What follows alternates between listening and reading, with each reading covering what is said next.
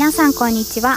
この番組ではシンプルで豊かに生きるために私が大切にしていることや経験から学んだことなどを配信していく番組です。今回は私一人ではなくてお友達を呼んで会話形式で配信していきたいと思います。では私の友達を紹介します。こんにちは佐藤まりえです。よろしくお願いします。よろしくお願いします今日は私の友達であるマリエを呼んで今回配信していくんですけどマリエとは盛岡に住んでいる時に出会った友達で、うん、今東京で一緒に遊んだりとかしてるんだけどあの地域を盛り上げるためにいろいろマリエがやってるのでまずマリエの自己紹介教えてください。はい。私はえーとそうですね。岩手県の盛岡市に生まれてそこから26歳ぐらいまで、えーとまあ、地元に住んでいました。でそこから東京に転職で出てきて今もう5年経ったんですけども、えーと、仕事してる傍ら、まあ、土日とか空いてる時間でなんか盛岡を盛り上げる活動をしたり今考えたりしています。そうマリエ東京に来てから森ラン っていうあのランニングのクラブを立ち上げてそうだね、うん、なん。か東京にいる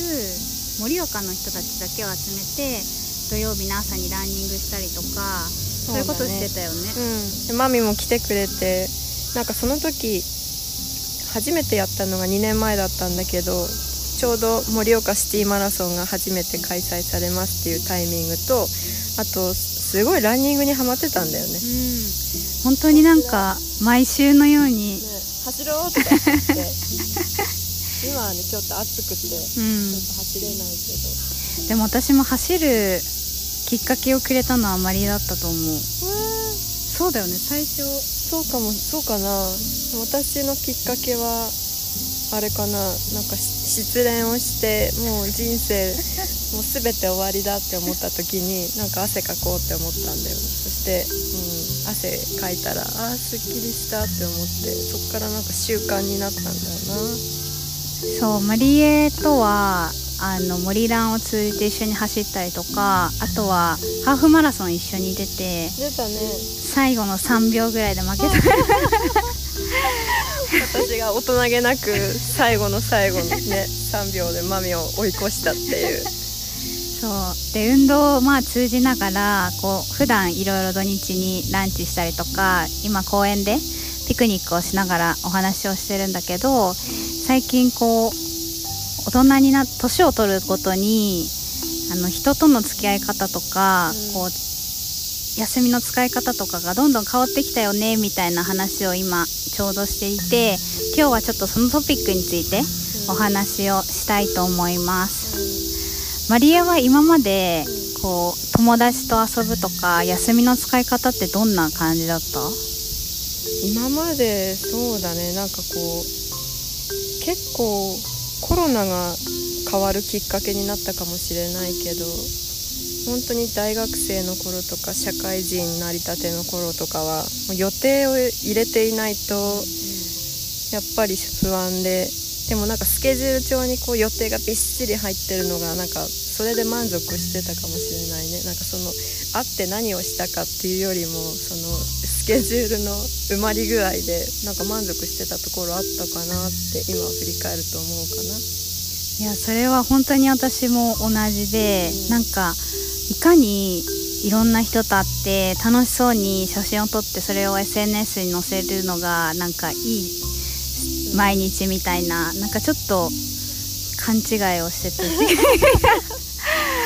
ありましたね、うん、でもなんかその時はその時でさなんか時間がもったいないからもう一日一日を大切にとか言いながらもなんかひたすらこう時間をなんだろうね自分のためというよりはその誰かと過ごす時間で埋めるみたいなことをやってたのかな。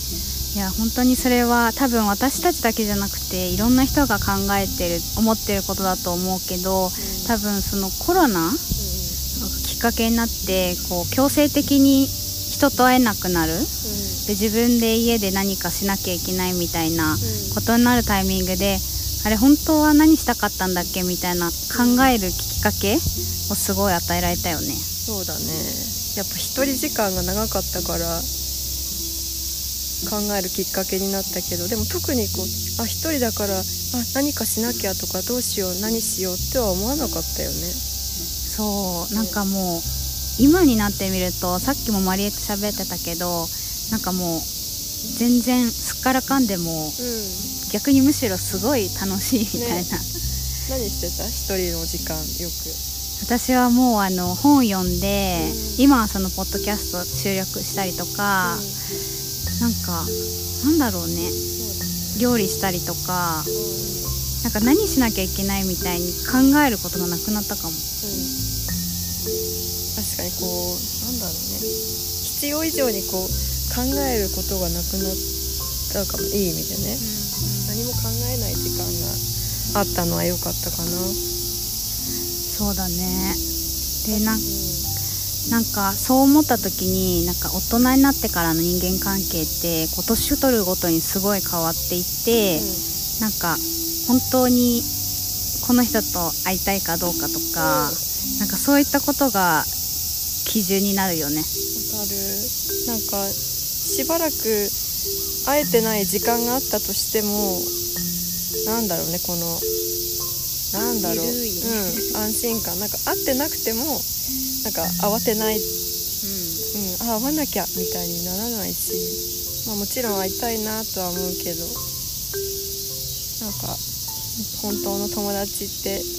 会ってない時間の長さじゃないよなって。ねえまみちゃん。ね。えいや でも本当にだってマリエと会ったのは何年前だ？盛岡でしょ？8年前とかじゃない？え？8年前だよね。まだそれぐらいだよね。そうそう。マミにね盛岡の夜市っていうあのなんかマーケット？うん、ストリートマーケットみたいなところでみんなでビール飲んでたら可愛い女の子がちょこちょこって来てね。友達になりたいみたいな感じ。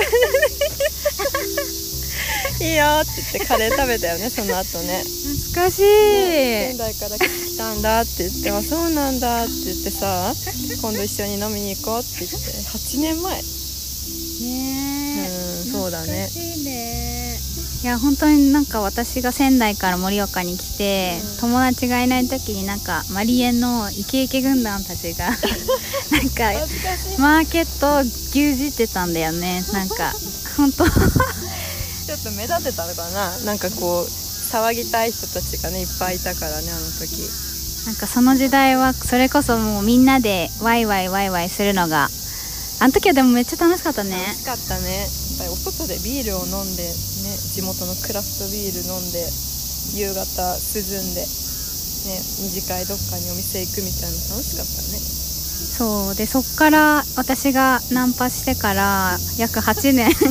いろんな思い出があるんです。マミとはもうね 本当に。六本木で遊び明かした日もあれば、ね、一緒に健康的に山登りしたりね。本当にそうでこの8年間で、まあ、盛岡で過ごした時もあればその後にマリエが東京に行ってあの定期的に会えなくなった時もあってでその後に私がまた東京に来てでまた一緒になってみたいな感じですごいゆるい感じでもう8年間会い続けてるよねマミとの思い出多分私のもう Google フォト半分ぐらい多分待ってるんだよな。そろそろ消さないとちょっとやばいんだけど私マミと一緒になんかこうね時間作って会う時なんかねやっぱり居心地がいいのがさなんかじゃあ会おうって言って半分ぐらいの時間はさじゃあはい今から読書タイムですみたいな。なんかビール屋さんで読書そうそうそう。会って適度にお話ししてコーヒー飲んだりビール飲んだりしてじゃあはいそれぞれ自分の時間を過ごしましょうみたいな。それがすごい気楽でさいいんだよ。確かになんかこうめちゃくちゃいろんなことしなきゃいけないとかさここ行ってあそこ行ってみたいななんかそういうプランは基本ないよね。ないね。とりあえず集合場所してあでもこう銭湯行ってビール飲んだりしたのは最高だったね。そうそうそう。でなんかそう話を戻すとまあ私たちはゆるくこう8年間会い続けてるわけだけどこうなんかやっぱりこうこう毎月毎月会わなきゃいけないとかなんかそういうのがないからこそこうゆるくお互い自分の時間を大切にしつつ、でで共有したい時に共有するみたいな、なんかそういういい距離感でこれからの人間関係大事だなって最近つくづく感じてます。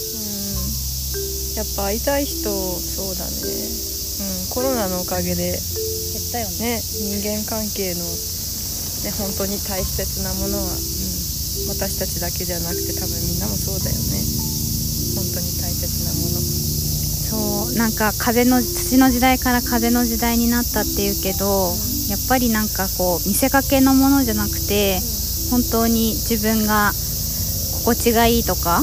なんかそういったものを追い求めていく風潮に変わっていく気がするね。うん、そうだねなんかしかもこう自分が大切にしてるものとかさこう目指す姿とかなんかそういうとこ似てるのがやっぱりこう自然に集集まってくるじゃないけど気づくと周りはそういう友達にいるんだなってなんなんていうの？うんうんうんうん。わかるわかる、なんかいろんな人がいるけどなんか自分と会う人たちだけがこう最終的に残っていくっていうか、そうだね。別に全員と仲良くなる必要はないし、なんかそういうのがこうすぎ研ぎ澄まされてきたよね、そうだね。しかもそうね話が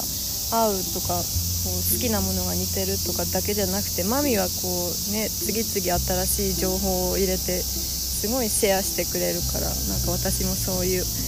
ね恩返しみたいな感じでじゃあ私もシェアしたいなって思うようになるなってきました。そうマリエはものすごく謙虚で、はいやめて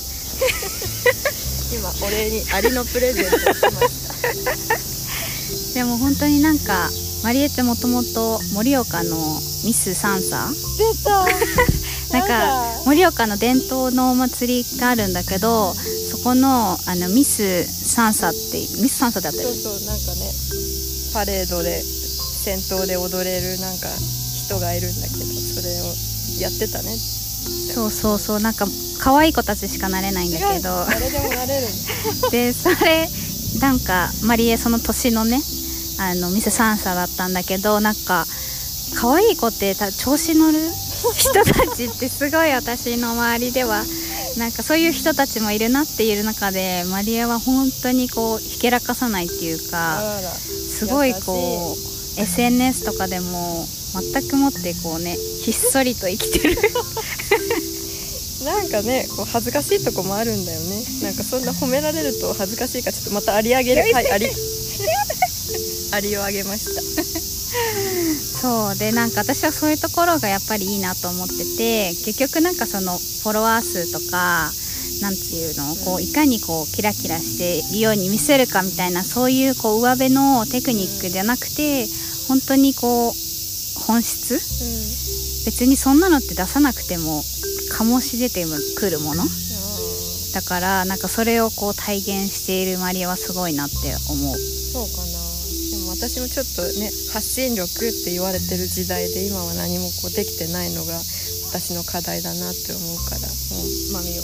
見習ってちょっとずつね自分のペースでやっていけたらいいなって思ってるよ。ありがとう。ちょっとお互いの褒め合い大会みたいになるので。なんだよね。この回は。聞いてる方っちゃうかななのでちょっとこの辺にするけど、まあ、話をまとめると、まあ、その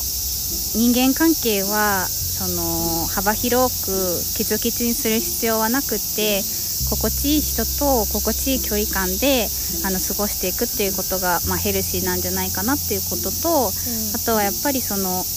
いろんな予定を詰め込んでで満足した気になるんじゃなくって、まあある程度こう余白を大事にするみたいな。うん。なんかそうすることで本当に自分がやりたいことを認めな直す見つめ直す機会うん。が出てくるのかなっていうことかな。うん。すごい綺麗にまとまってた。感動した今この短時間で。すごい才能だよ本当マミそれ。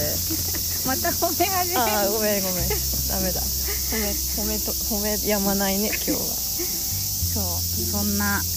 回だったね。うなのでちょっとすごい普段か会話しているそのままを録音してみたけど まあこんなゆるい会話をこれからも配信していきたいと思うので次回の回でもぜひ見てみてください。バイバーイ。バイバイ